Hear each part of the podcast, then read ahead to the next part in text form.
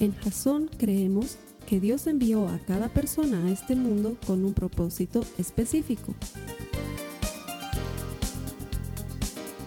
Nuestra misión es ayudarte a que tengas una relación personal con Jesús y a través de ella encuentres ese propósito para tu vida. Queremos ayudarte a alcanzar ese propósito. Es nuestra oración que este podcast te ayude a tener visión, a tener jazón.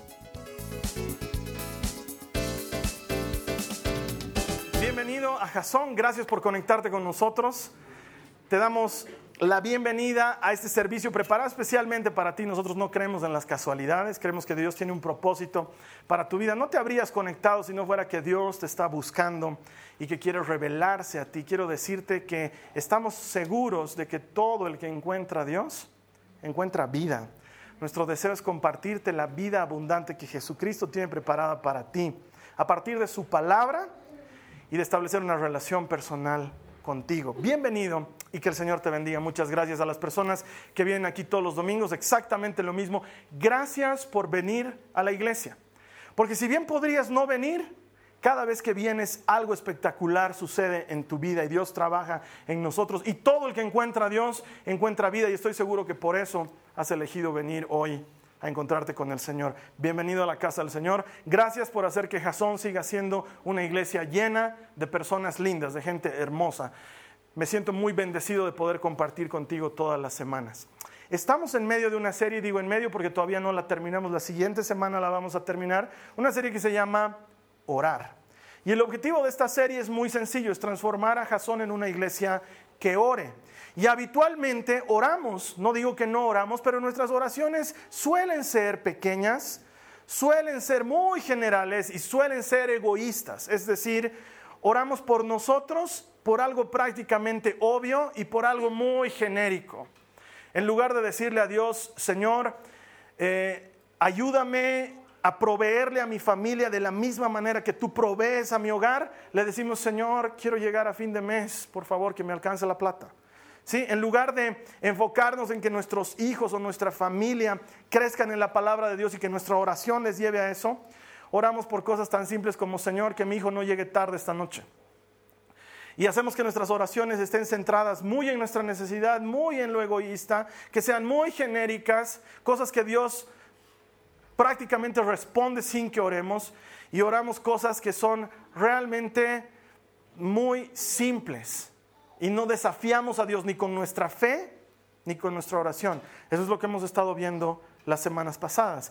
Y contrario seguramente a la expectativa de muchos que esperaban que yo les enseñe a orar durante la serie como que la oración de alabanza y la oración de gracias y cosas por el estilo, nos hemos ido por otro tipo de oraciones. La primera semana aprendíamos ¿Qué era lo más importante que un cristiano debe orar?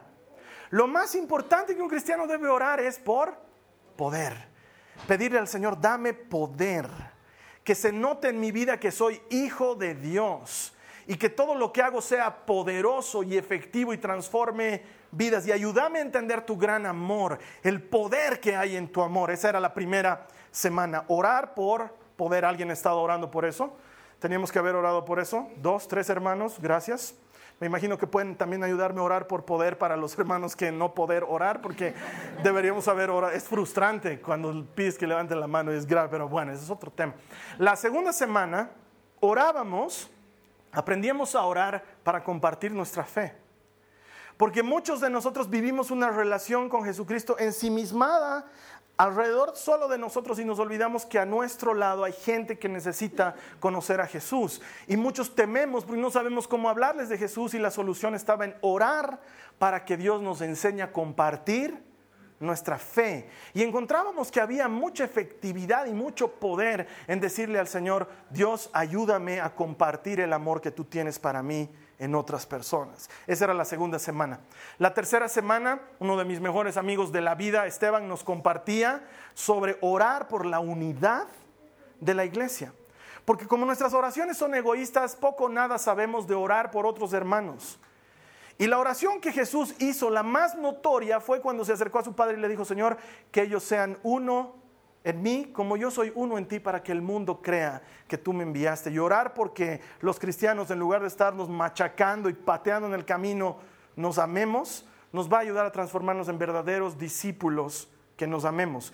De eso trataba la prédica de la semana pasada. Hoy, hoy vamos a darle un vuelquecito un poco más práctico a la oración.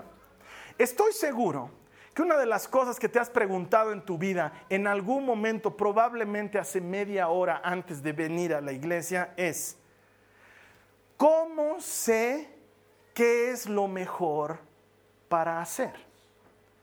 ¿Cómo sé que tengo que tomar esta decisión? ¿Cómo sé que puedo elegir esto? ¿Cómo sé lo que quiere Dios? ¿Cómo sé qué hacer? Es probablemente la razón por la que los pastores existimos. De verdad. Cuando la gente te busca para hablar contigo, cuando la gente te busca para consejería, cuando la gente te busca para pasar un tiempo conversando, la conversación podría reducirse a algo simple. ¿Cómo sé que lo que quiero hacer está bien? ¿Cómo sé que no le voy a fallar a Dios haciendo esto que voy a hacer? ¿Cómo sé que es lo correcto? Ya sea que te quieres casar con alguien, ya sea que quieres invertir en algo, ya sea que quieres cambiar de trabajo, ya sea que quieres renunciar a tu trabajo, ya sea que quieres cambiar de esposa, la gente pregunta, ¿cómo sé que es eso lo que debo hacer? Entonces estaba muy tentado por ponerle la prédica, la prédica más útil de la vida, porque hoy te voy a enseñar cómo saber qué es mejor.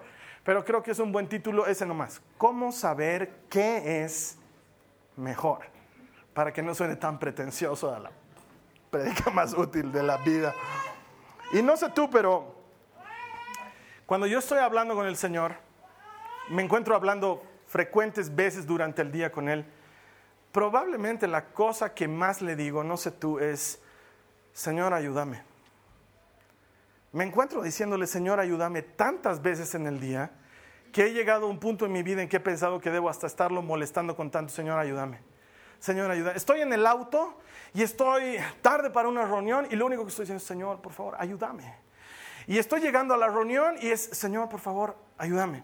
Y entro a hablar con la gente y la gente me está contando cosas difíciles y yo estoy diciéndole, Señor, por favor, ayúdame. Y he salido de la reunión y después de todo lo que han vaciado en mi cabeza, lo único que atino a decirle, Señor, ayúdame.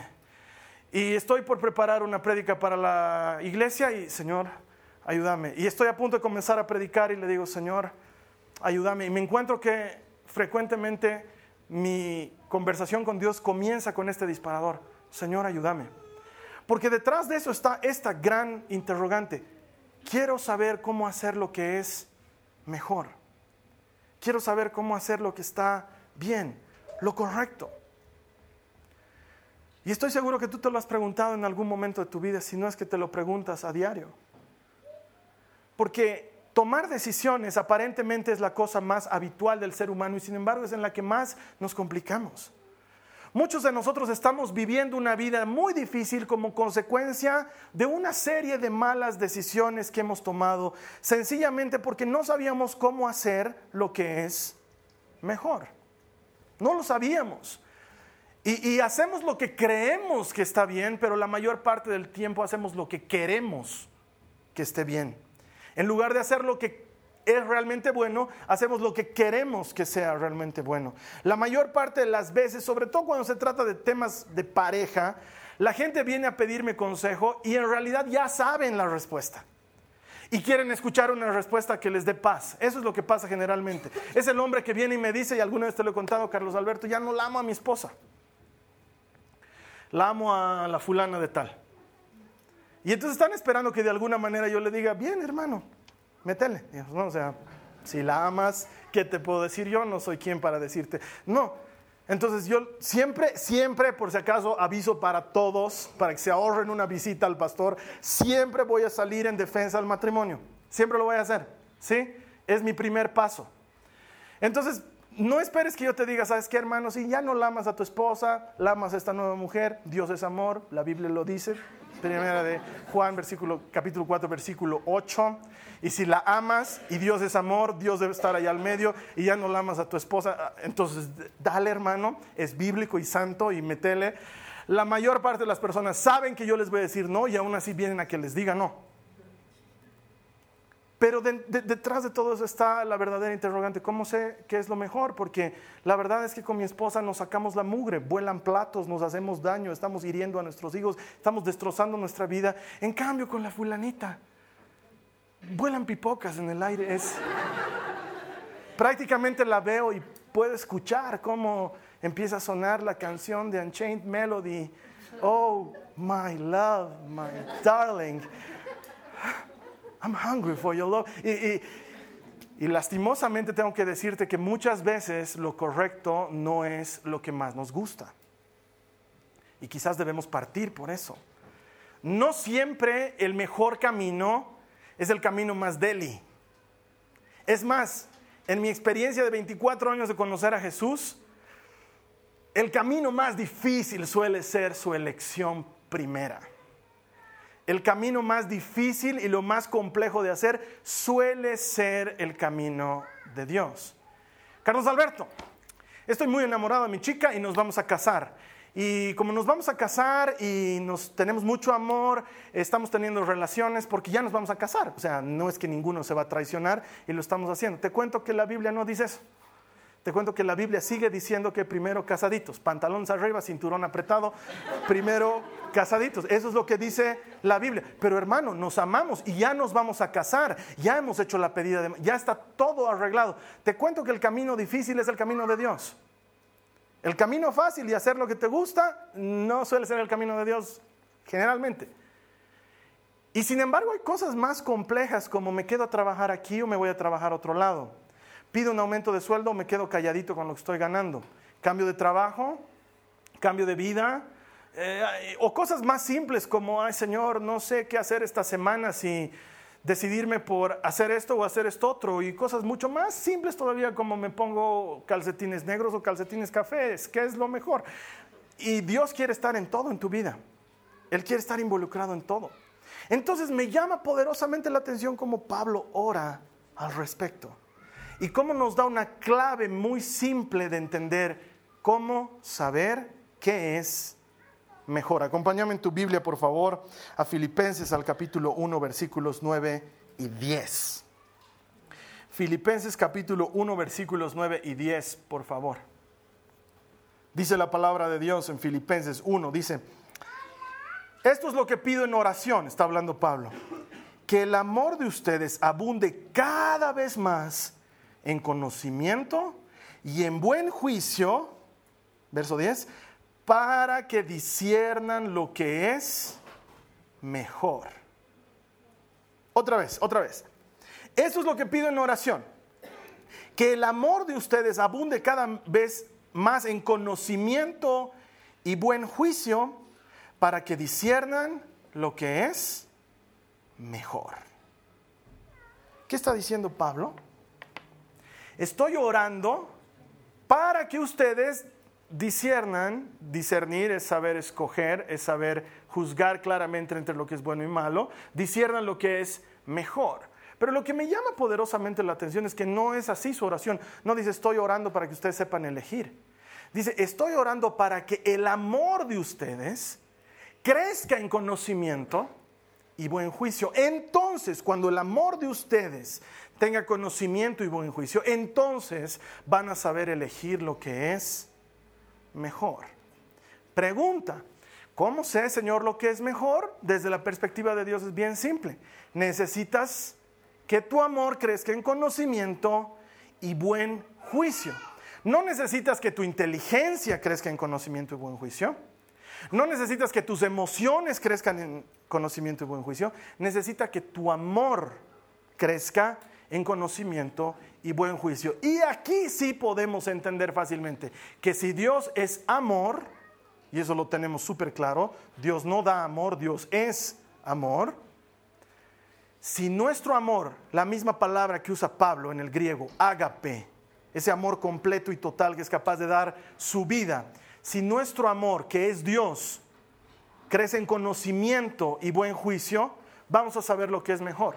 Entonces, en algo más simple que me puedes entender, la única forma de saber qué es mejor es conociendo a Dios. Punto. más le conoces, más simple es saber lo que es mejor. Para una persona que no conoce a Dios es muy complejo entender por qué es importante venir a la iglesia, por ejemplo.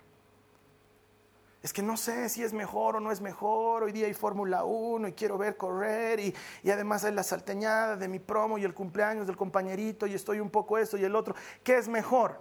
El que conoce a Dios tiene la respuesta simple. Es mejor ir a la iglesia. Punto. Final. Que, que nosotros como Jasón te presentemos la iglesia como algo que no es obligatorio es otro tema. Que es mejor es distinto a que es obligatorio y que no. Cada vez que conoces más a Dios, aprendes a entender lo que es mejor, porque crece tu conocimiento de quién es Dios y crece tu buen juicio. La clave de la vida está en conocer a Dios. Ese es el asunto más importante por el cual podemos orar. Señor, quiero conocerte más y saber más de ti y conocer tu corazón He estado en una cena muy, muy bonita de una pareja que quiero mucho, que se van a casar, y les armaron un juego muy lindo que se trataba de ver cuánto conocías a tu pareja por medio de preguntas. Los dos estaban sentados espalda con espalda y le preguntaban a la novia, por ejemplo, le decían, ¿cuál es la comida favorita de tu novio? Y el novio la anotaba para que todos nosotros veamos y nos mostraba. Y luego ella tenía que adivinar. Es adivinar cuando no conoces a tu novio o a tu novia. Pero cuando lo conoces no necesitas adivinar. A mi esposa yo la conozco hace 24 años. Te puedo decir que prácticamente la conozco de la A a la Z. Sé que le gusta comer, sé que no le gusta comer, sé qué color le gusta, sé qué color no le gusta, sé cuáles son sus cosas favoritas, sé qué cosas detesta, sé cómo ponerla de mal humor, sé cómo abuenarme con ella. Todo lo sé. Porque son 24 años que la conozco, de los cuales 11 años, vamos camino a 11 años de ser esposos. Cuanto más tiempo pasas con una persona, más la conoces. Entonces luego puedes saber lo que es mejor desde la perspectiva de esa persona. Hay muchas ocasiones en las que estoy haciendo algo que sé que a la Carla no le va a gustar. Lo sé. Y voy igualito le cuento porque sé que va a ser peor si no le cuento. Ya sé todas esas cosas. Entonces voy y le cuento y me dice, ¿y por qué has hecho Carlos Alberto? Y le digo, porque era lo que tenía que hacer en ese momento. Sé que no es tu elección favorita, no es tu opción número uno, pero era lo que tenía que hacer. La conozco porque paso mucho tiempo con ella. Y lo mismo sucede con Dios. La clave de saber qué es mejor está en conocer a Dios.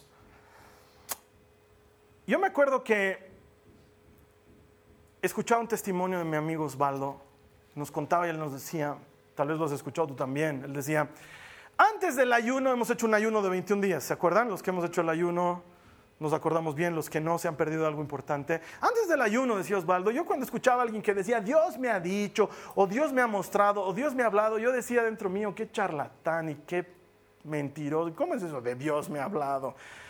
Hasta que he hecho este ayuno y he tenido intimidad y comunión con Dios y he pasado tiempo con Él. Y es como si, que se me hubieran destapado los oídos y puedo escuchar a Dios.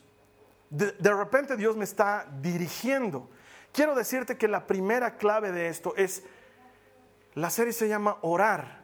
Y muchos de nosotros pensamos que orar es hacer un monólogo con Dios. Y llegamos delante de Dios y Amado Padre, amantísimo Señor, doblego mi alma a ti, te entrego mis necesidades, me confío a tu poder y a tu palabra. En el nombre de Jesús, amén. Buenas noches. Y nos dormimos. O nos vamos a hacer nuestras actividades. O iniciamos lo que sea. Y no nos tomamos un tiempo para escucharle. No nos tomamos un tiempo para que ocurra lo que los Baldo decía en su testimonio, que Dios de verdad nos hable nos diga algo y que deje de ser un monólogo y se transforme en una conversación verdadera, real, efectiva. Ahora, no puedo decirte esto.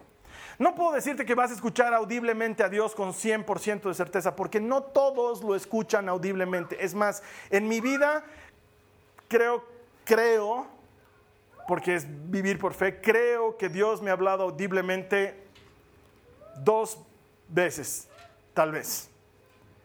Pero te puedo asegurar con absoluta certeza que acaba de hablarme hace 15 minutos y no lo he escuchado. Nace como algo dentro tuyo. es una voz muy distinta a tu propia voz, a la voz de la conciencia que te dice, no comas un pedazo más de pastel.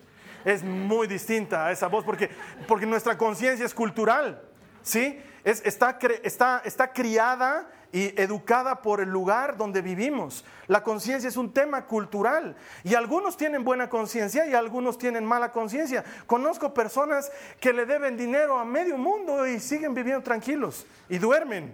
Yo no podría. Debo 15 pesos y me quiero morir.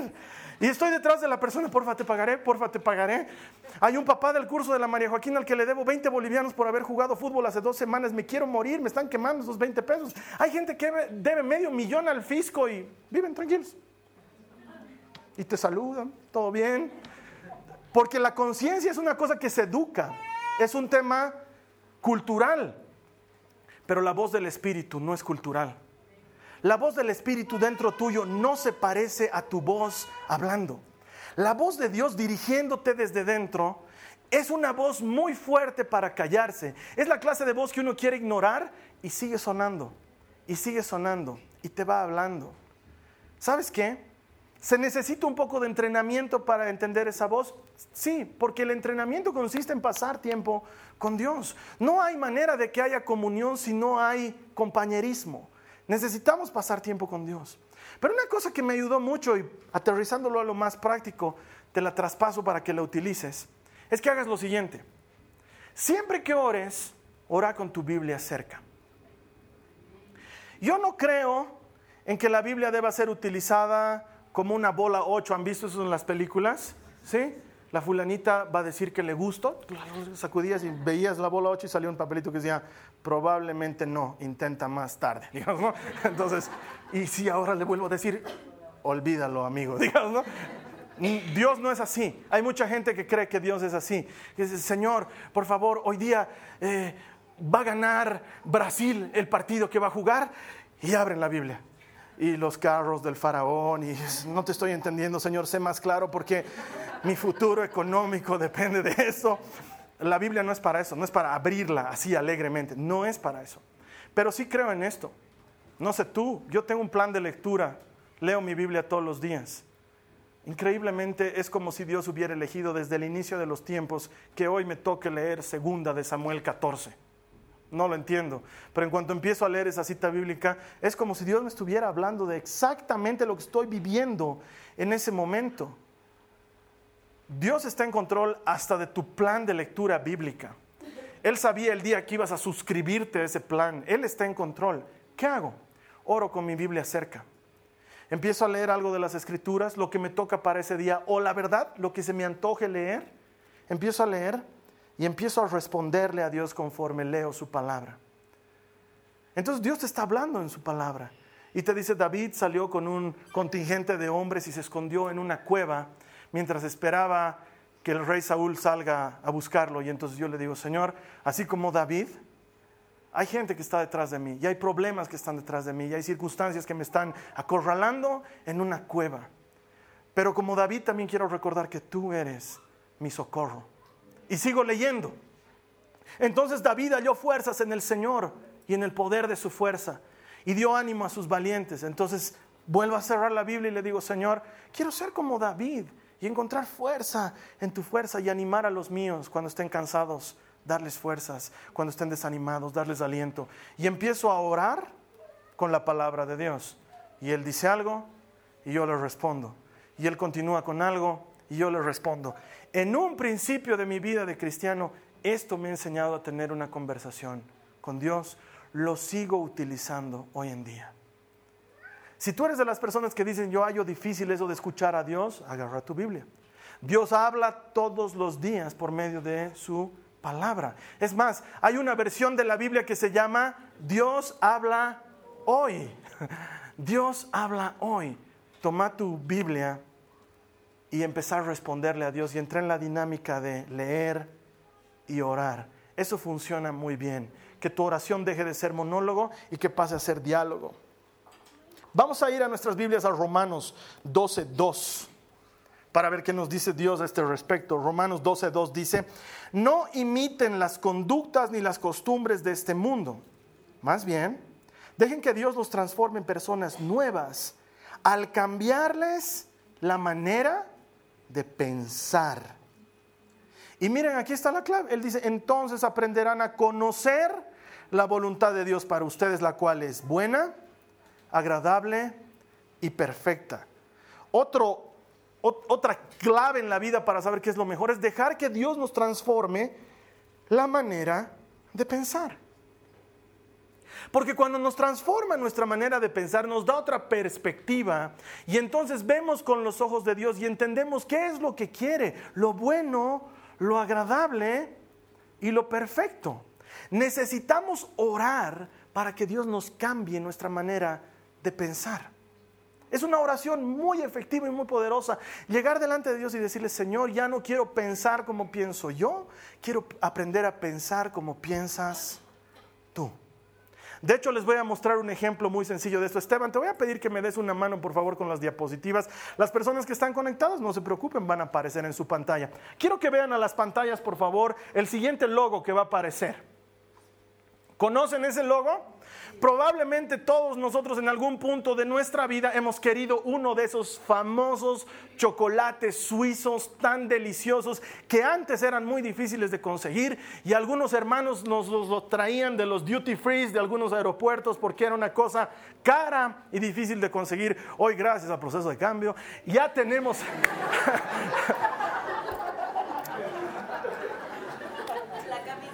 ¿Por qué he hecho eso? No, no, no lo, no lo entiendo. No, entiendo. Ok, hoy puedes comprar ese chocolate en cualquier parte, hay para comprarlo. Pero te voy a retar a que lo mires. Ese logo es un Alpe suizo, es una montaña suiza que representa algo muy normal para los suizos. Y sin embargo sé que muchas personas han logrado distinguir que en ese Alpe hay un oso. A ver, por favor, Esteban, danos el siguiente, la siguiente diapositiva. Ahí está el oso. Ahí está el oso.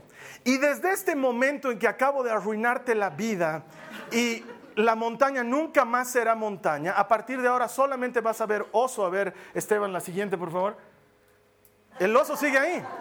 Ahora lo ves claramente. Lo ves muy fácilmente. ¿Por qué? Gracias, Esteban. Por una sencilla razón. Te he cambiado la perspectiva te ha ayudado a pensar de una forma diferente. El ejemplo es bien tonto y bien simple, pero aplica para la vida. Desde el momento en que alguien te enseña a ver algo que no veías antes, tu vida nunca más es la misma. Dios hace eso cuando transforma nuestro pensamiento. No vemos las cosas nunca más a nuestra manera, empezamos a verlas a la manera de Cristo. Cuando uno no sabe música, uno escucha que están tocando y no sabe distinguir si están tocando un bajo o una guitarra. Es más, muchos piensan que los Beatles era un grupo de tres guitarristas y un baterista y tengo que decirles que no, ahí había un bajista. ¿Quién era el bajista? Paul McCartney tocaba una cosa que no se llama guitarra, se llama bajo. ¿Y qué rato sonaba el bajo? Todo el tiempo. Cuando no sabes de música, no lo distingues. Pero desde el momento en que alguien viene y te enseña música y te enseña a distinguir la diferencia de sonido entre un bajo y una guitarra, a partir de ese momento estás fundido. Nunca más escuchas la música igual. Empiezas a distinguir esas cosas. La gente que sabe de música la pasa muy mal cuando un grupo de guillermines empieza a cantar. Porque no, o sea, gente que sabe de música y ven el programa Yo me llamo, la pasan mal. La pasan mal. Y sé que no tengo gran plataforma comunicacional desde aquí comparado con Unitel, pero no existe color de voz. Eso es algo que alguien se ha inventado. La voz no tiene color, tiene cadencia, tiene matiz, no tiene color, es algo que se han inventado. Ahora todo el mundo habla del color de voz.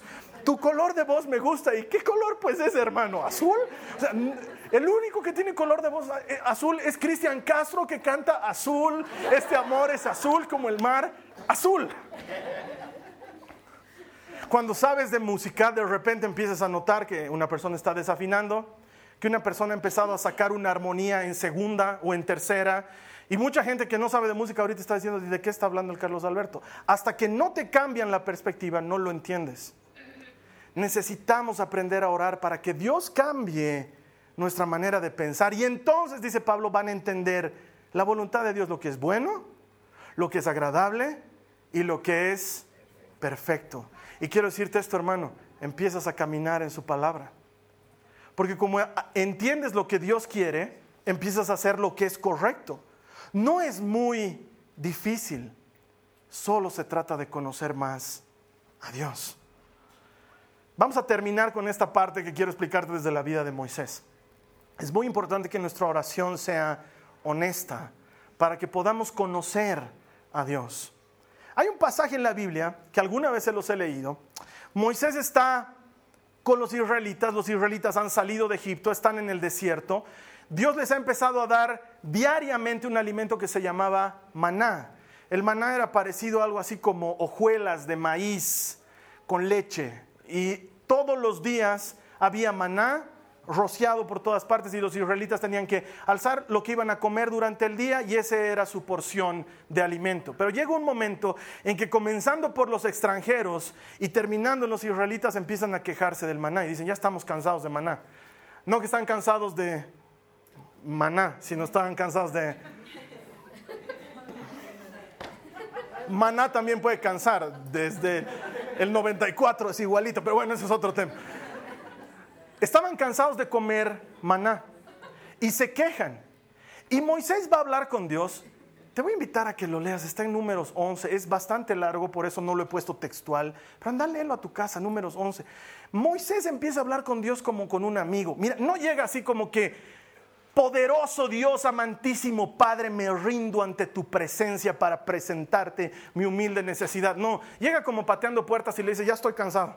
Estoy cansado de los israelitas, que soy su madre, les he dado leche de pecho, o sea, que se supone que los tengo que llevar. Así empieza a hablar Moisés con Dios, léelo, está número 12. Los tengo que llevar en mi mochilita, rurumi, o sea, ¿qué tengo que hacer? Yo ya estoy cansado. ¿Qué creen que soy carnicero? ¿De dónde voy a sacar carne? Vienen a quejarse que no les gusta el maná. A mí tampoco, no es una cosa que uno pueda comer siempre, y sin embargo me la estoy comiendo. Y vienen decirme a mí que les dé carne, ¿sabes qué, Señor? Ya estoy cansado, ¿qué carne ni qué carne? Si me vas a seguir tratando así, por favor, mátame. Eso le dice en la Biblia. Es más, y le dice así, es más, si te caigo bien, si me quieres, si puedes decir que somos brochis, mátame. Ya la vida no me es apetecible en este momento. O sea, te digo así, Señor, o me llevas o me mando, porque yo aquí ya no me quedo. Me encanta, porque muchos no lo entienden, pero Moisés tenía esa relación con Dios. Era honesto. Era honesto porque era su amigo y hablaba con él como hablas con un amigo. Y a ese nivel tiene que llegar nuestra oración, a poder comunicarnos con Dios con honestidad. No digo que esté mal decirle Padre amantísimo y Dios todopoderoso, yo también lo hago. Pero es importante que fuera de todo ese hermetismo de la oración clásica entendamos que estamos hablando con nuestro amigo, con el único a quien verdaderamente le importamos. Y entonces Moisés le dice, Señor, limpiame, saca, matame, ya no quiero estar aquí. Y Dios le dice, ok, Moisés, no, te, por favor no te pongas tan, te ves chistoso cuando te enojas, entonces vamos a hacer una cosa, le dice. Tráeme 70 ancianos, no que sean viejitos, sino gente que tenga experiencia. Tú me entiendes, Moisés. Tráeme 70 ancianos y vamos a repartir cargas y toda la carga que está sobre tus hombros yo la voy a distribuir entre ellos para que juntos lleven la carga. Pero eso sí te digo, Moisésito querido, la gente quería carne, carne les vamos a dar. No para una semana, no para dos semanas, les vamos a dar carne para un mes. Van a tener tanta carne que les va a salir carne de las narices. Dios también está hablando con Moisés en el mismo tono. Entonces Moisés lo mira a Dios y le dice, Señor, no me tomes a mal, pero solo los soldados son 600 mil, solo los soldados son 600 mil. ¿Cómo vas a hacer para traer carne para tanta gente? Así trajéramos todos los peces del mar y los hiciéramos charque, no va a alcanzar para tanta gente. Y ahí es donde entra la respuesta de Dios, números 11, 23. Mira lo que Dios le responde. Dice, entonces el Señor le dijo a Moisés, ¿acaso mi brazo ha perdido su poder? Ahora verás si mi palabra se cumple o no. ¿Acaso mi brazo ha perdido poder? Porque Moisés lo está mirando a Dios y le dice, yo sé que puedes darles comida, pero carne para un mes, para todos, Dios, no te mandes. Y Dios le dice, ¿te has olvidado con quién estás hablando? Porque tal vez por la gran confianza que nos tenemos, te olvidas que nada es imposible para mí. Mi brazo se ha vuelto más chiquito, levanta menos peso. No, Moisés, me canso de hacer salir, carne de la nariz de los israelitas. Me canso. ¿Quieres que te dé algo? Te voy a dar. Y esta es la respuesta de Dios para tu oración. Porque muchas veces decimos, Dios, no sé si esto te puedo pedir, no sé si esto puedes hacer. Y Dios sigue mirándote diciendo, ¿acaso mi brazo se ha hecho más pequeño? La pregunta no es si yo puedo hacer, la pregunta es si tú puedes creer. Exactamente la misma respuesta que Jesús le dio al padre del epiléptico. El muchacho está revolcándose en un ataque de epilepsia, los discípulos no pueden echar al demonio, el padre va a los pies de Jesús y le dice, ayúdame Señor, si puedes hacer algo. Y Jesús le dice, ¿cómo es eso de que sí puedo? ¿Cómo es eso de que sí puedo? Todo es posible para el que cree. Todo. Necesitamos llevar nuestra oración al nivel de confianza e intimidad en el, en el que conocemos tanto a Dios que entender qué es lo mejor es parte de conocerle a Él. Hermano, yo quiero desafiarte a que esta semana ores para conocer a Dios. No sé cómo oras, pero si tu oración es la del cristiano habitual, probablemente tu oración incluye alabanza y petición. Y no está mal, es una muy buena oración, porque no hay peor oración que la que no se hace. Mientras estés orando, todo ok. Pero mi deseo es que Jasón se transforme en una iglesia que ora. Que tú y yo nos volvamos personas que de verdad oramos y que podemos ir un poco más allá de la alabanza y de la petición y podemos entrar en el reino de las cosas increíbles. Te desafío a que esta semana te acerques a Dios y le digas, Señor, quiero conocerte más, quiero entenderte más, ayúdame a conocerte, ayúdame a entenderte, porque cuando te conozca a ti, voy a saber qué es mejor. Y te puedo prometer algo, te lo puedo prometer. Dios va a empezar a responderte de dentro afuera. De pronto, entender lo que es correcto no va a ser un acertijo, va a ser algo simple de entender. ¿Por qué? Porque conoces al dueño de la cancha y de la pelota. Y cuando empiezas a moverte en esa cancha y lo conoces al dueño, las reglas son súper simples de entender. ¿Tienes dificultades para tomar decisiones? La Biblia dice, pidan sabiduría y Dios se las dará. Porque Dios está mucho más interesado en que le conozcas que en todos los otros aspectos de tu vida. Porque te puedo asegurar que cuando le conoces y le tienes, no te falta nada. Quiero desafiarte a orar por esto. Y vamos a comenzar desde hoy mismo. Si tu deseo es conocer más a Dios, como decía Pablo, quiero conocerle más y experimentarle más y participar de sus sufrimientos y ser igual a Él incluso en su muerte. Si tu deseo realmente es conocer a Jesús, te voy a invitar a que cierres tus ojos y ores conmigo. Y vamos a orar juntos. Te voy a pedir que repitas después de mí, dile, Jesucristo, quiero conocerte más quiero comprenderte más. No se trata de saber más de ti. Quiero conocerte. Quiero experimentarte. Quiero llegar a tener una relación personal, estrecha, íntima y diaria contigo. Quiero que mi amor crezca en conocimiento y en buen juicio, para que entonces pueda discernir lo que es correcto. Te pido, Señor, que transformes mi mente, que transformes mi manera de pensar, para que así pueda conocer tu voluntad, lo que es bueno, agradable y perfecto. Te doy gracias, porque estoy convencido, estoy convencido, ayúdame hermano, estoy convencido de que tu brazo no se ha vuelto pequeño. Que tu brazo no es débil, que tu brazo es grande y poderoso. Como grande y poderoso eres tú. Te doy gracias Jesús. Amén. Si tú has hecho esta oración, te garantizo, te puedo garantizar que Dios la va a responder, porque si hay algo que le interesa, es que le conozcamos íntima y personalmente. Felicidades por haber tomado esta decisión.